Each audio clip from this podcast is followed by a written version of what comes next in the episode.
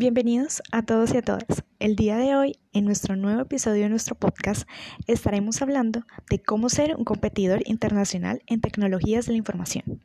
Con Steven Lucas, un colombiano de 21 años, ganador de medallas de excelencia en competencias internacionales de diseño y desarrollo web.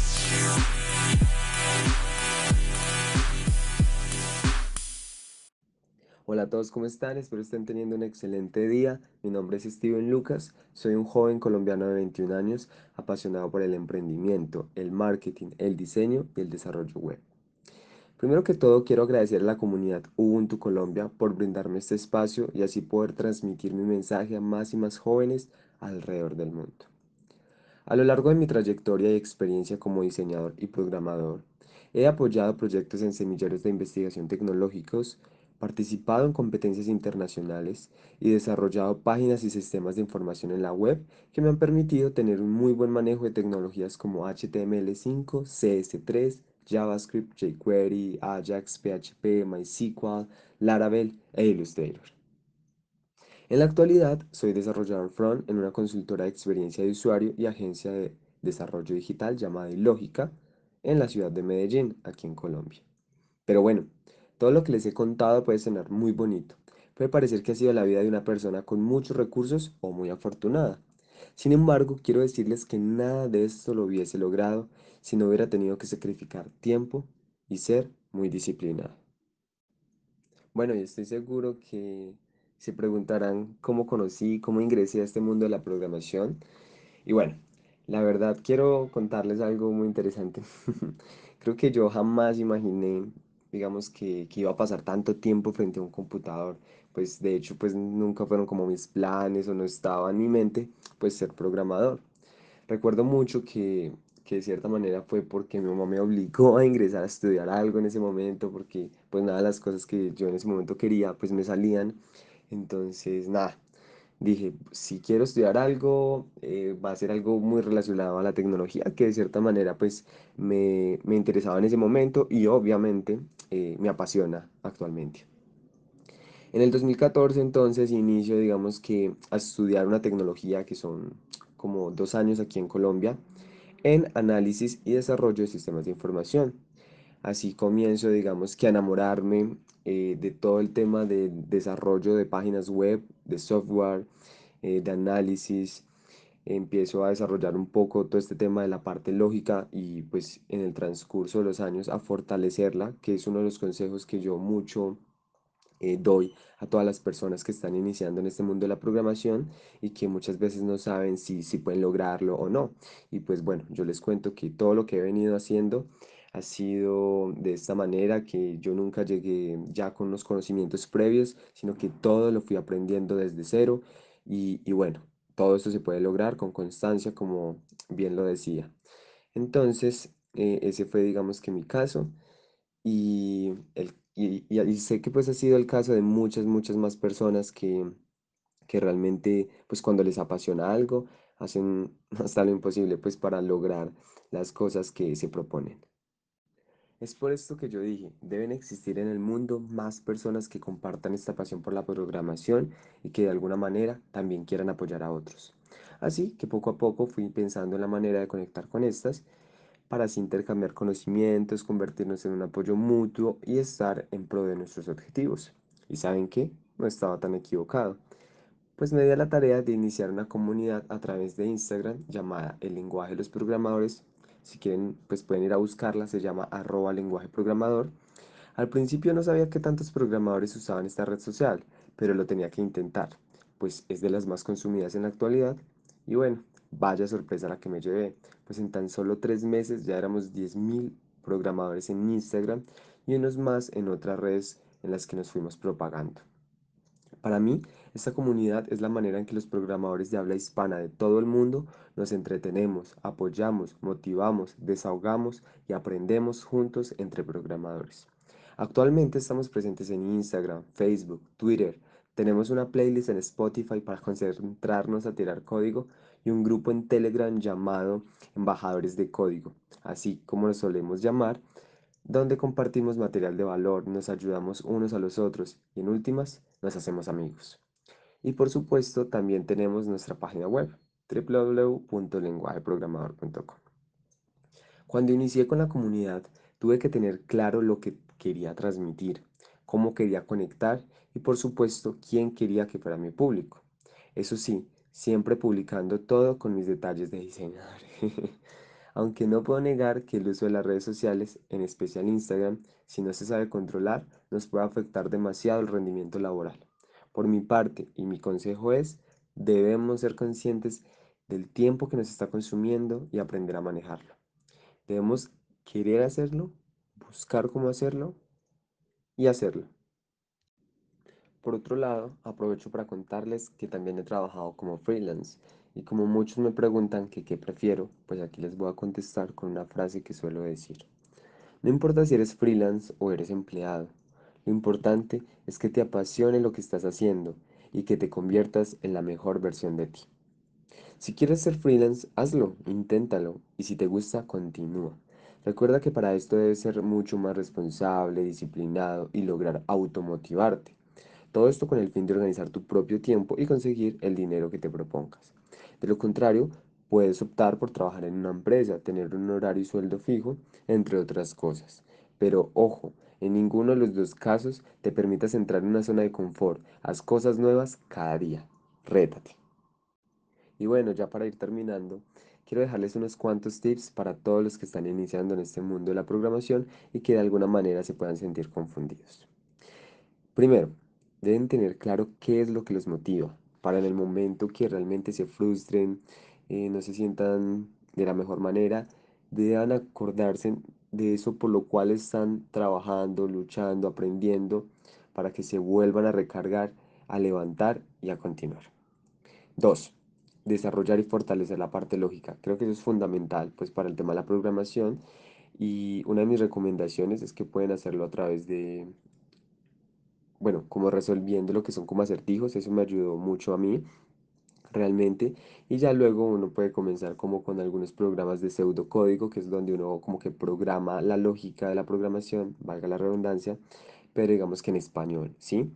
Y ya después, pues cuando uno toma un lenguaje de programación real, ahí sí ya la cosa cambia en inglés, pero pues ya uno conoce como la lógica, el tema de condicionales, ciclos y demás.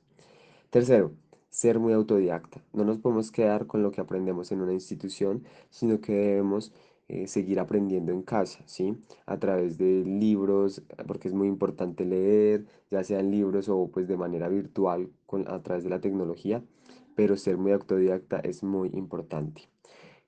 Cuatro, hay que practicar y practicar y practicar, ¿sí? O sea, todo lo que venimos haciendo, si realmente no lo hacemos como un hábito, no lo vamos a aprender de la manera que todos piensan o de pronto quieren hacerlo de la manera pues digamos más rápida. Quinto, hay que ser organizado y fijarnos metas. De alguna manera tenemos que exigirnos a nosotros mismos. Sexto, unirnos a comunidades y grupos de interés. Entonces les recomiendo por ahí una aplicación llamada Meetup, donde podemos encontrar precisamente ese tema, digamos, o esos grupos, esas comunidades a las cuales nos podemos unir para conectar con otras personas que también están, digamos que, relacionadas o apasionadas por este mundo de la programación o por algún específico, eh, alguna una tecnología en específico de la cual también pues podamos nutrir nuestra base de datos. Em, hay que ser paciente, en último, ser paciente pero perseverante. Así que recuerden, este camino no es fácil, pero de seguro se puede lograr. Y bueno, comunidad, muchísimas gracias por escucharme, por llegar a este punto del podcast. Realmente para mí es muy gratificable tener este tipo de espacios presenciales o virtuales para poder transmitir esta energía, este conocimiento, poder apoyar, poder motivar, que también es lo que me apasiona, a otras personas, a otros programadores, con lo que sé. Así que cualquier otra duda adicional que tengan, no duden en escribirme a través de mis redes sociales. Me pueden encontrar en Instagram como arroba Steven Lucas. Y nada, pues desde aquí, desde Colombia, desde Medellín, les mando un fuerte saludo, un fuerte abrazo y que sigan encaminándose a esos objetivos que se han propuesto como programadores. Bye bye.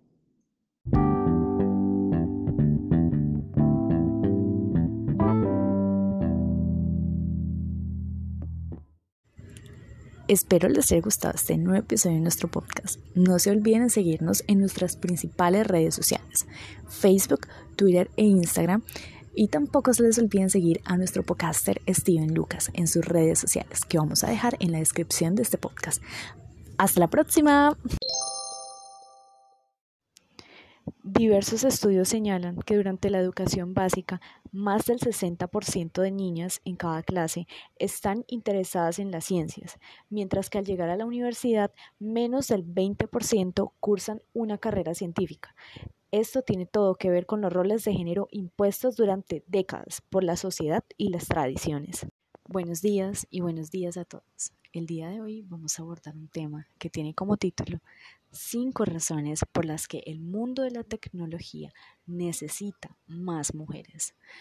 Bueno, este tema tiene demasiada repercusión en el mundo de la tecnología porque para nadie es, un secreto que las mujeres en la tecnología somos demasiadamente pocas. Eh, tanto en los ámbitos laborales como en los ámbitos eh, profesionales, las carreras tecnológicas. Eh, quiero comentar este tema hablando de mi opinión personal y también la opinión personal de muchas mujeres que hacemos parte de la tecnología, tanto como en la creación como en la realización, eh, tanto de contenido digital como de software. Creo que somos eh, muy pocas y este podcast va dirigido a esas mujeres, a, ese, a ese poquito, a esa cantidad de mujeres que somos pocas, pero que somos demasiadamente grandes, somos empoderadas, eh, somos grandes mujeres, somos muy inteligentes, humildes, pero sobre todo siempre ayudamos a las personas que lo necesitan, independiente de su género, su sexo o su creencia. Entonces quiero que abordemos este tema eh, con toda la profesionalidad del mundo porque hay mujeres que realmente marcaron un antes y un después en el mundo de la tecnología y que gracias a ellas eh, muchas mujeres hacemos parte y nos han abierto el camino para que sigamos triunfando en los diferentes ámbitos profesionales.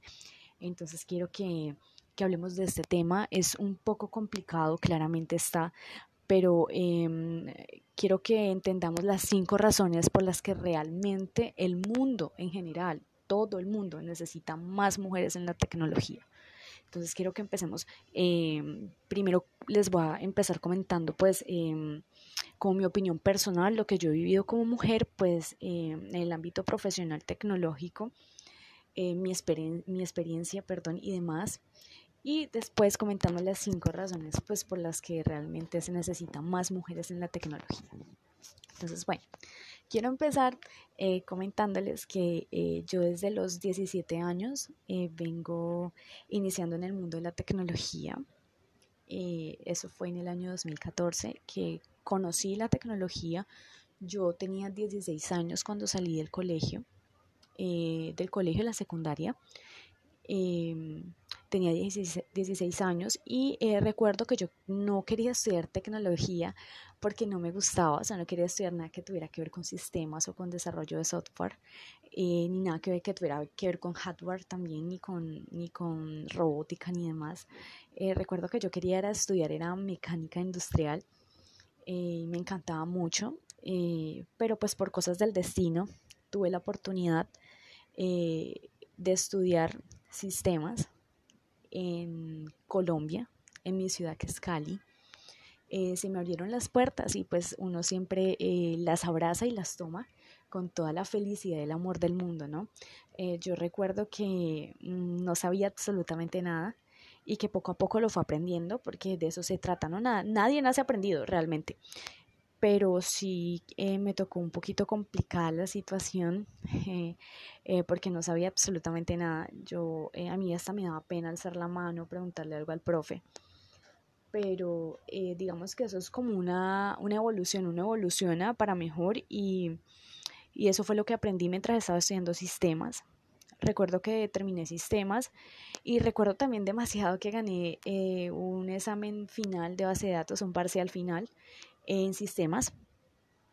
Y la profesora, que espero me escuche, que esté escuchando este podcast, y es que gracias a ella soy lo que soy ahora ella me dijo una, una, frase que me marcó mi vida, tanto un antes y un después, yo tenía 16 años, ella me dijo, te digo la verdad, Lina, yo a ti te veo siendo una ingeniera de sistemas. Tienes un camino por delante muy lindo, muy hermoso y deberías de aprovecharlo, aprovechar toda esa inteligencia que tienes en construir tecnología.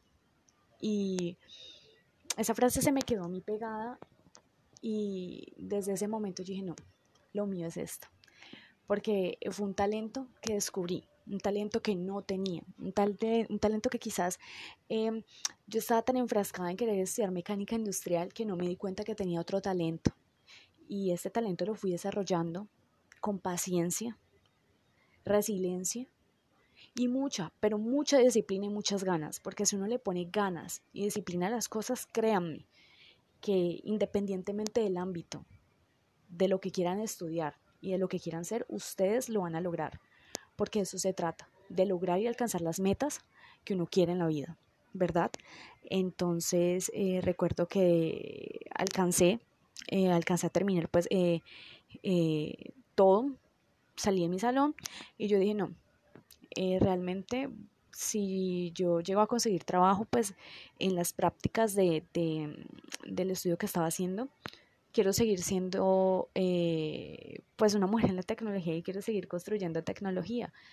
Quiero eh, entrar en este mundo porque ya había entrado, pero digamos que lo que había estudiado era pues parte de software y hardware, pero más que todo de sistemas operativos. Entonces recuerdo que terminé todo, las prácticas y demás, y mm, me fue súper bien. Eh, entonces empecé estudiando tecnología eh, aquí en Cali se llama, y me imagino que en las demás ciudades, es un APSI, se llama Tecnología en Análisis y Desarrollo de Sistemas de Información. Recuerdo que a mí no me fue muy bien, yo quedé em, tres veces eh, recuperando base de datos eh, y para después aprenderlo realmente como tal.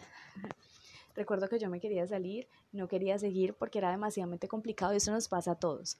Eh, porque eso se trata, ¿no? De la evolución, de que uno tiene que ir evolucionando y, aprendiendo y, dándole con todo. En ese momento eh, yo me quería salir, fue duro y yo sé que a muchas niñas y a muchos hombres y a muchas personas les pasa que están estudiando una carrera y pues descubrieron que tenían talento en esa carrera y que les gustaba, les llamaba la atención, pero que apenas empezaron a estudiar dijeron no. La verdad siento que esto no es lo mío, esto me quedó grande, no sé, voy a buscar otra cosa que me guste, que me dé dinero, o no sé, no sé qué haré con mi vida, ¿no? Recuerdo que a mí me pasaron esos pensamientos y sé que a todo el mundo le pasa, eh, y, y no, no pudieron conmigo. Yo seguí estudiando, seguí perseverando y gracias a Dios, eh, a mis papás y a mi familia, eh, terminé mi carrera como tecnóloga y me fue súper bien. Eh, conseguí trabajo también. Fue complejo porque en lo que conseguí trabajo fue, fui desarrolladora backend.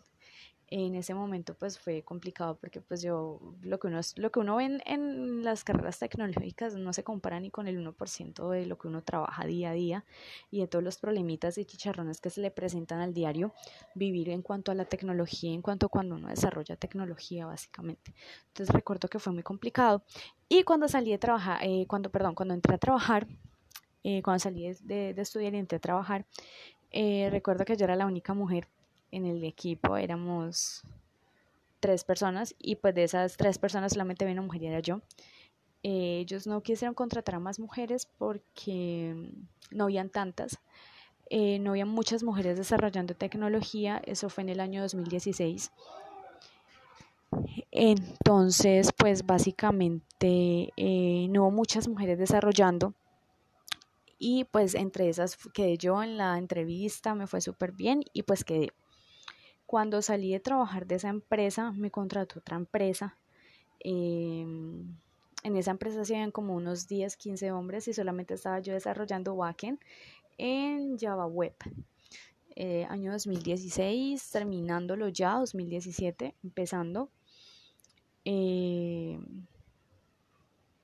y sí, al final no seguí porque la verdad sí manejaba Java Web, pero no, no, me gustaba mucho. Entonces no seguía ahí aplicando. Recuerdo que me llamó otra empresa, igual, muchísimos hombres, no había ni una mujer, solamente yo. Y estaba en el backend. Y recuerdo también que después de un tiempito conseguí trabajo eh, desde la casa, freelance. Y en el equipo yo era la única mujer que estaba desarrollando backend y frontend, porque me tocaba frontend y backend. Y en mi equipo solamente habíamos tres personas también, o sea, eran tres personas y conmigo cuatro, y los tres eran hombres y yo era la única mujer. Eh, realmente en todo el tiempo que llevo trabajando, porque he llevado trabajando prácticamente desde el 2017, o sea, prácticamente tres años, eh, sí me ha tocado duro y, y sí me ha tocado eh, competir con otras personas, en este caso han sido hombres, hay hombres que son demasiadamente buenos programando y que te enseñan, como hay otros hombres que son buenos programando pero que no enseñan y que no les gusta recibir ni dar pues ni recibir mm, ni dar como como ese aprendizaje eh, simplemente es como que no eh, eh, pues simplemente no no te enseñan ni nada por el estilo uno se topa con toda clase de personas en el mundo laboral en este caso yo me topé con, las dos, con los dos tipos de personas, los que reciben y los que no, y los que dan y los que no. Eh, y ha sido complicado, muy duro. Me ha tocado competir con gente demasiadamente buena, programando tanto el backend como el frontend. Eh, me ha tocado aprender, me ha tocado quemarme las pestañas aprendiendo, quedándome hasta tarde aprendiendo un tema. Me ha tocado que preguntar hasta más no poder para entender un tema. Eh, y ha sido complejo porque digamos que en, en, mi ciudad y como tal en mi país, em, los hombres siempre tratan de pasarse eh, cuando uno es mujer. Pues con comentarios que pues uno no, uno dice no, pues no tienen la culpa, pero en realidad ellos lo dicen más que todo pues tratando como de denigrar, pero pues realmente uno como persona profesional esos comentarios no, no son importantes lo que realmente tiene que hablar es eh, eh, el éxito, ¿no? El éxito es el que habla por uno mismo. Entonces, gracias a Dios he tenido un buen éxito en mi vida, tanto personal como laboral. Em, han habido problemitas eh, que se han presentado como problemitas de que em, graves en, la visión porque pues tengo un, algo grave en, mi, en, en, mi, en mis ojos y es que pues sufro de miopía y estigmatismo pero ya digamos se ha vuelto un poco más grave pues por el tema de que he pasado mucho tiempo frente al computador y demás, pero pues eso no es impedimento, para nada. Yo me muero creando software, eso siempre lo he dicho, entonces quiero que, a muchas personas que me están escuchando em, estudiar, superarse, no es impedimento, no hay excusa para hacerlo, independientemente del sexo, la raza, la creencia, la religión. Si hay ganas de superarse, no existe una excusa. Y aunque yo me he topado con ese problemita en el zapato, la piedra en el zapato, como se dice, eh, he seguido adelante, he luchado, he competido, he llorado, o sea, he intentado decir no más, hasta aquí llego yo, pero no, uno tiene que seguir. Si uno ama algo con todas las fuerzas de su corazón, uno va a seguir, uno va a seguir dándole y, y eso es lo hermoso eh, y lo lindo cuando uno hace lo que le gusta, porque uno no está trabajando, uno está haciendo lo que le gusta. Y cuando uno hace lo que le gusta, es la sensación más hermosa y es indescriptible hacer lo que a uno le gusta. Eso es hermoso y esa es mi invitación a todas las personas que me escuchan, que uno tiene que hacer lo que le gusta, uno tiene que, que siempre luchar por eso, porque ese es el amor y el empeño que uno le pone a las cosas. Y el amor es todo lo que mueve al mundo, es todo lo que existe, es lo más hermoso. Y, y cuando uno trabaja y le pone ese sentimiento a las cosas, déjenme decirle que es lo más hermoso del mundo. y bueno, para terminar, porque creo que ya, que ya llevamos bastante tiempo hablando, eh, realmente esa ha sido mi, mi experiencia como tal en el mundo de la tecnología. Han habido cosas súper malas, han habido cosas súper buenas, he vivido crisis económicas también, como, como algunas veces he salido renacido como el, como el ave fénix. Em, y bueno, de eso se trata la vida y también el mundo tecnológico, de que independientemente eh, lo que uno sea, sea mujer, sea hombre, independientemente de la creencia, si uno le gusta lo que hace, eh, eso, eh, eso es lo que habla por uno mismo.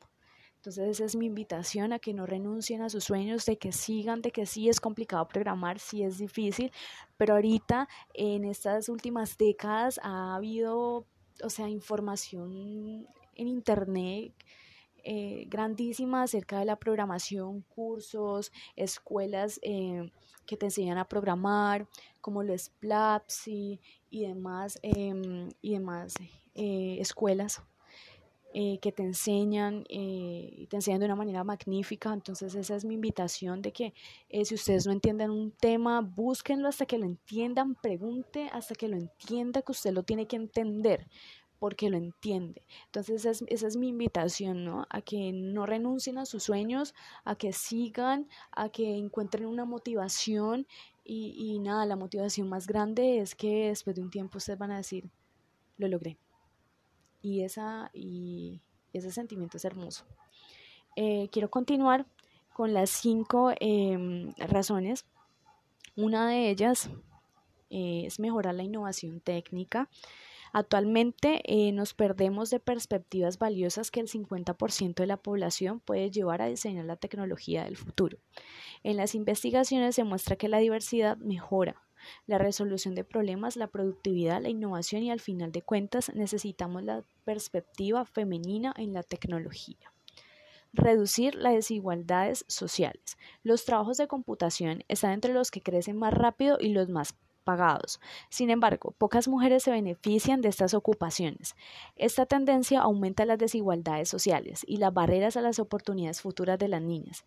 Las niñas necesitan tener habilidades de tecnología para prosperar en el siglo XXI, mientras más del 95% de los trabajos tienen un componente digital.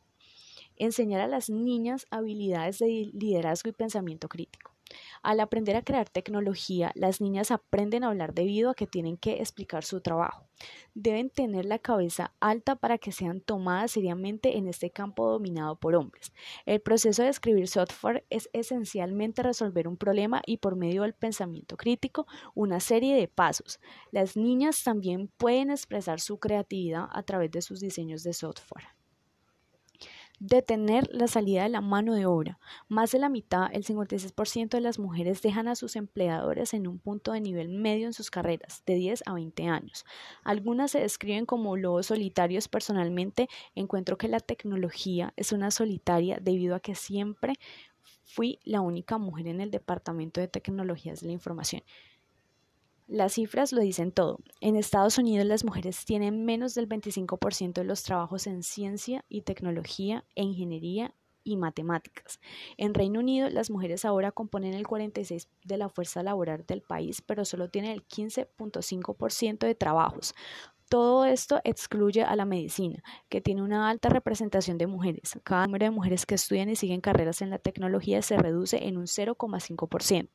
Por lo tanto, para el 2043, con la tendencia actual, menos del 1% de la fuerza laboral tecnológica global serán mujeres. Eh, bueno, eh, espero les haya gustado este eh, podcast. Y lo más importante, no olviden seguirnos en nuestras redes sociales. Nosotros siempre vamos a estar pendientes de ustedes, de todas las preguntas y dudas que tengan. Eh, recuerden que este podcast y, y, esta opinión personal es meramente personal. Yo creo que cada mujer tiene su opinión personal, sea buena o sea mala, pero la invitación es que apoyemos más a las mujeres que en estos momentos están empezando a crear software y que apenas están empezando en el mundo de la tecnología. Que el mundo de la tecnología es hermoso, es precioso y te abre demasiadas puertas en todos los ámbitos profesionales, laborales y personales. Entonces, esta es mi invitación a que sigamos apoyando, a que sigamos eh, escogiendo este tipo de carreras que son muy hermosas y nos enseñan demasiado. Y, y que sigan asistiendo activamente a las diferentes comunidades de nuestro país e internacionales que son demasiadamente preciosas, nos enseñan demasiado, nos dejan demasiado, eh, demasiado y, quiero que, que, sigamos participando activamente eh, y sobre todo que siempre nos ayudemos las unas a las otras y ayudemos a los demás sin esperar absolutamente nada. Eh, muchísimas gracias por seguir este podcast hasta el final. No duden en seguirnos en nuestras redes sociales. Aparecemos como Ubuntu Colombia en todas las redes sociales y en todas las plataformas digitales. Estamos ahí para escucharlos y para hacer su voz. Abrazos. Buenos días a todos y a todas. En este pequeño espacio de nuestra comunidad Ubuntu Colombia queremos hablar un poco acerca de las mujeres en tecnología, ya que somos muy pocas, incluso tanto en las diferentes carreras como en los puestos laborales e incluso en comunidades. Quiero presentarles a una chica, es demasiado inteligente, empoderada, humilde, con muchas ganas de seguir aprendiendo, pero sobre todo siempre dispuesta a ayudar a quien realmente lo necesita.